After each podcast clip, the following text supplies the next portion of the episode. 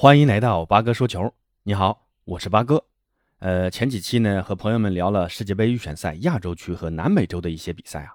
那今天这期节目和朋友们分享一下世界杯欧洲区预选赛的一些豪门战况。那先从周日率先开打的比赛说起，葡萄牙三比一战胜卡塔尔，安德烈席尔瓦和奥塔维奥在上半场三分钟内连入两球。到了第六十分钟，卡塔尔的哈桑利用角球头球扳回一城。到了第八十七分钟，若塔禁区造点，逼费一蹴而就。那最终缺少 C 罗的葡萄牙三比一战胜了卡塔尔。荷兰四比零大胜黑山，德佩上下半场各入一球，梅开二度。下半场维纳尔杜姆和加科普各下一城。那尤其是加科普的射门啊，一脚禁区外的世界波兜射，非常的精彩。那德佩现在不管在荷兰国家队还是巴萨，都能贡献大腿级的表现。不过，很多专家对于德佩打强队的表现还是持观望态度。之前的发挥都是面对弱队时虐菜的表现，那打强队时面对的防守强度和战术针对性，那还能有这样的发挥吗？大家觉得会怎么样呢？咱们评论区见。英格兰四比零战胜弱旅安道尔，林皇梅开二度，凯恩点球破门。第八十五分钟，萨卡头球破门，锦上添花。林皇本有机会上演帽子戏法的。在第十八分钟打破僵局后的第二十分钟，林皇曾有一个挑射破门，但被裁判判罚越位在先。从慢动作看，林皇确实是启动早了一点，很可惜啊，离自己在国家队的首次帽子戏法失之交臂。那德国六比零大胜亚美尼亚，上半场格纳布里梅开二度，罗伊斯和维尔纳扩大比分。到了下半场，德国人丝毫没有收手，开场没多久，霍夫曼在禁区弧顶外。接角球解围球，赢球怒射，一脚世界波，锦上添花。中场前，卡里姆替补登场，和队友撞墙式配合突入禁区，第二脚触球就低射破门，德国取得六比零的狂胜。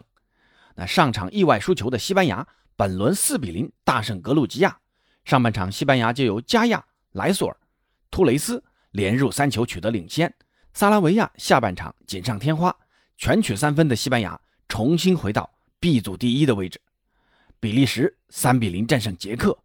上半场，卢卡库打破僵局，阿扎尔推射破门。下半场，卢卡库助攻，塞莱美克斯破门，比利时三比零取得大捷。意大利则零比零和瑞士握手言和，这也是意大利第三十六场不败了，继上轮追平西班牙的三十五场不败的欧洲纪录后。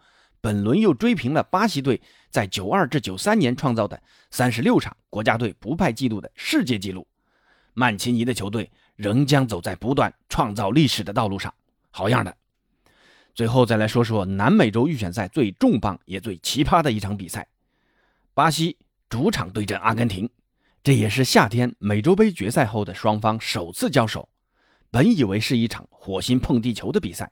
谁曾想到，比赛刚刚打了六分钟，巴西的卫生官员进场，要求四名到过英格兰的阿根廷球员退场，比赛被迫暂时终止。根据巴西防疫规定，近期去过英国的旅客到达巴西后需要在酒店隔离十四天，这就意味着达米安·马丁内斯、布恩迪亚、诺塞尔索、罗梅罗将要进行隔离。面对巴西方面奇葩的突然决定，梅西等阿根廷球员强硬地表示。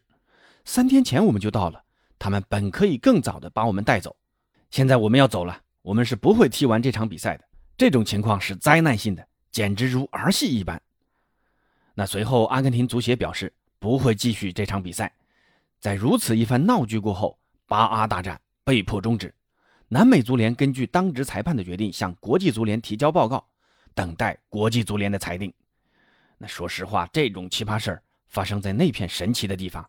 一点都不奇怪。好，今天的介绍先到这儿，欢迎订阅本专辑，咱们下次见。